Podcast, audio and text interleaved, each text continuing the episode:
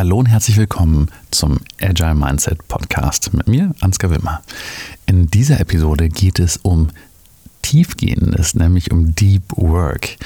Ich möchte mit dir einmal kurz reflektieren, was ist das? Was hat es damit auf sich? Und vor allen Dingen, warum ist das für ein agiles Mindset oder für agile Teams in diesem Fall besonders wichtig? Viel Spaß dabei.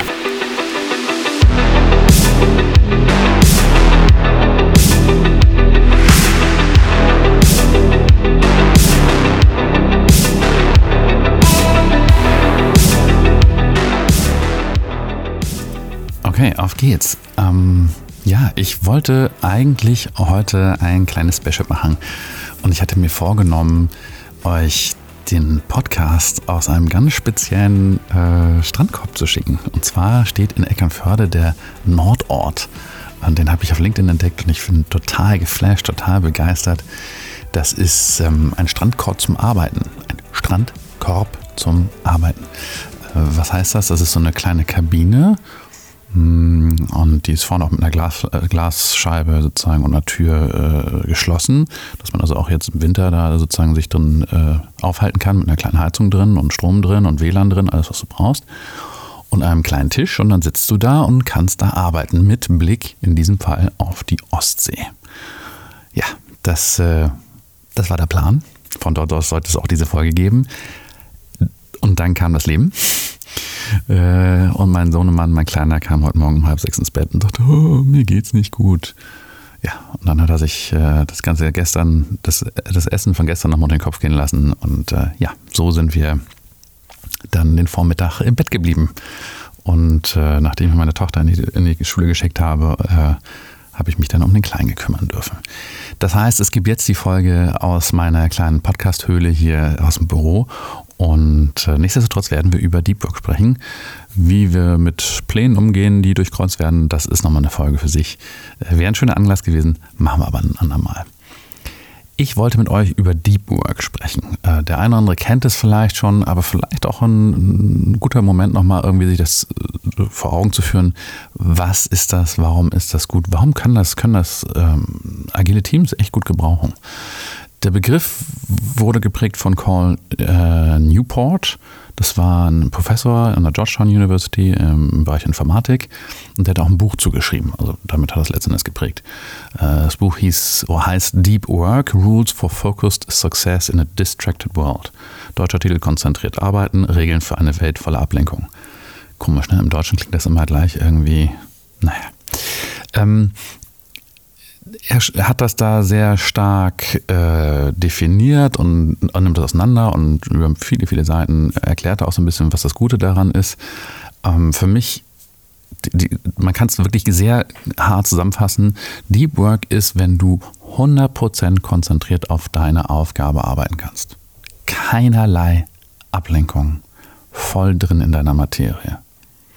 Es gibt verschiedene Methoden, verschiedene Themen die das äh, ebenfalls das gleiche Gebiet streifen, decken, wie auch immer. Also sicherlich hast du schon mal vom Flow-Zustand gehört, also der Flow, wenn du arbeitest und nichts mehr mitkriegst an Zeit, weil es einfach durchrauscht und es ist nicht zu schwer, es ist nicht zu, zu, zu leicht und du bist einfach voll gefordert. Das nennen wir den Flow-Zustand. Ähm, dann hast du vielleicht auch schon mal von der Pomodoro-Technik gehört äh, wo wir also äh, Zeitintervalle bewusst setzen, wo wir sagen, okay, in dieser Zeit gibt es keine Ablenkung. Aber das sind alles nur verschiedene Themen, die das gleiche Thema wieder beleuchten. Volle Konzentration. Das ist insofern so spannend, als dass uns das heute echt schwerfällt. Wann haben wir schon mal volle Konzentration? Und selbst wenn wir äh, alleine sind, keine Ahnung, ich hier in meinem Homeoffice, in meinem Raum, Raum, wo keiner rechts und links steht, kein Kind irgendwie an der Tür kratzt oder sonst was, bin ich dann in der vollen Konzentration? Oder sind doch wieder andere Ablenkungen da? Ist es die E-Mail, die aufpoppt? WhatsApp? Ähm, sind es Anrufe? Sind es meine eigenen Gedanken, mein eigenes Gedankenkarussell, das mich immer wieder rausträgt aus dieser Konzentration? Die Idee ist, sich wirklich Zeit zu geben, und zu sagen, hey, jetzt bin ich dran, jetzt ist meine Konzentration dran und nichts anderes. Dafür ist es wichtig, dass man sagt, man plant seinen Tag, man, man nimmt sich so eine, eine gewisse Zeit, in der man sagt, okay, hier möchte ich das haben, hier möchte das nicht, nicht keine Unterbrechung haben. Das wäre heute für mich, wären das mehrere Stunden sogar gewesen ähm, in dieser äh, in, im Nordort. Ähm, das heißt, ich muss das planen und um das planen zu können, macht es manchmal auch Sinn, nochmal zurückzugucken und zu prüfen, hey, wie habe ich denn bislang so meine Zeit verbracht? Was mache ich denn so am Tag? Äh, hilft manchmal, um da irgendwie ein besseres Gefühl zu bekommen, wann kann ich das machen? Zu welcher Uhrzeit? In welchem äh, Zustand funktioniert es bei mir, wann auch nicht? Völlig klar ist, glaube ich, auch, Benachrichtigungen ausschalten. Mittlerweile jedes Handy, jede, jede, jeder Computer kann das, äh, auf einen Nicht-Stören-Modus einzustellen. Ähm, wenn man so ein Apple-Jünger ist wie ich, dann kann ich sogar, muss ich das nur an einem Gerät einstellen und alle anderen Geräte äh, kriegen das automatisch mit und gehen auch alle auf Silent äh, und lassen sich nicht, äh, also ne, äh, kommt kein Ton mehr raus. Das Einzige, was es ausmachen muss auf dem Mac ist dann äh, WhatsApp, weil das sonst immer noch rumbimmelt. Ähm, aber mach alles aus, was dich ablenken kann. Bereite die Zeit insofern sehr gut vor. Dann äh, siehe zu, dass das für dich die absolute Priorität ist. Das muss dann in dem Moment auch Prio 1 sein. Keine weiteren Prioritäten dürfen drüber stehen. Ich sag mal jetzt, krankes Kind steht drüber, ganz klar. Die Work heute wird schwierig. Ja. Dann auch, welches Tool benutzt du? Vorsichtig, es gibt natürlich auch so Online-Tools oder so, wenn du die anhast, dann kriegst du doch irgendwie irgendeine Nachricht irgendwo reingeflogen. Also überleg dir gut, welche Tools du nimmst, nimm dir Zeit, nicht so viel auf einmal natürlich, ja. Also ähm, 60 bis 90 Minuten ist schon echt gut. Wenn man das hinkriegt und in der Zeit wirklich konzentriert arbeiten kann, dann verrauscht die Zeit nur so an einem vorbei, das eine. Und das andere, man kriegt Dinge geschafft, die sonst tagelang nichts geworden wären. Was hat das jetzt irgendwie mit dem Agil und agilen Mindset zu tun? Ähm, für mich, ich komme so ein bisschen aus der, aus, fangen wir mal von oben an. Ähm, wir sagen ja eigentlich, so ein agiles Team soll nicht Multitasking machen. Fokus ist eine der, der Grundwerte für Scrum zum Beispiel. Fokus. Und das ist eben kein Multitasking. Und das ist eben, fokussiere dich auf deine Arbeit. Das ist die, die Work am Ende.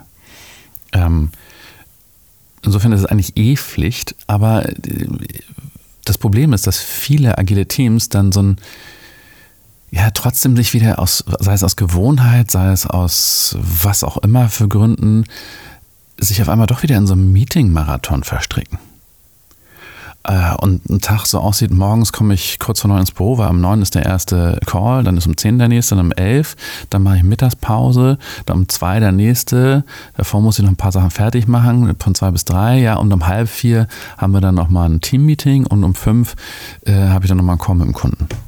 Und gehe abends aus dem Büro raus oder zu Hause, stehe zu Hause vom Schreibtisch auf und ich bin nur in Meetings gewesen, den ganzen Tag. Und das ist eine Stelle, an der aus meiner Sicht ein Scrum Master reingrätschen muss und sagen muss, Leute, ihr arbeitet nicht. Ihr seid in Meetings, aber das ist ja, das ist ja nur ein Teil der Arbeit. Und die Pflicht eines guten Scrum Masters ist es eben, wenn wir im Scrum-Umfeld unter, unterwegs sind oder am agilen Coach oder wie auch immer, aber dessen Aufgabe ist es, oder deren Aufgabe ist es, für ein Arbeitsumfeld zu sorgen, das meine Arbeit fördert. Das heißt, wo ich Ruhe habe, wo ich konzentriert arbeiten kann und wo mich keiner ständig anquatscht von der Seite, wo es nicht ständig in der Tür klopft, wo es nicht ständig irgendwelche E-Mails reingerauscht kommen, das Telefon klingelt und so weiter und so fort. Mm. Das beißt sich manchmal so ein bisschen. Ich denke da an ein äh, Projekt, wo ich ein richtig cooles Team hatte und wir hatten einen Teamraum. Der war super. Da hatten wir ein großes Whiteboard dran, wir hatten Arbeitsplätze drin, wir hatten ein bisschen abgetrennt mit so äh, Schränken, einen riesengroßen Tisch, an dem wir arbeiten konnten, mit einem Monitor an der Wand oder einem Beamer. Ähm, wir konnten in dem Raum komplett schalten und walten. Das war so richtig das Territorium von diesem Team. Richtig cool.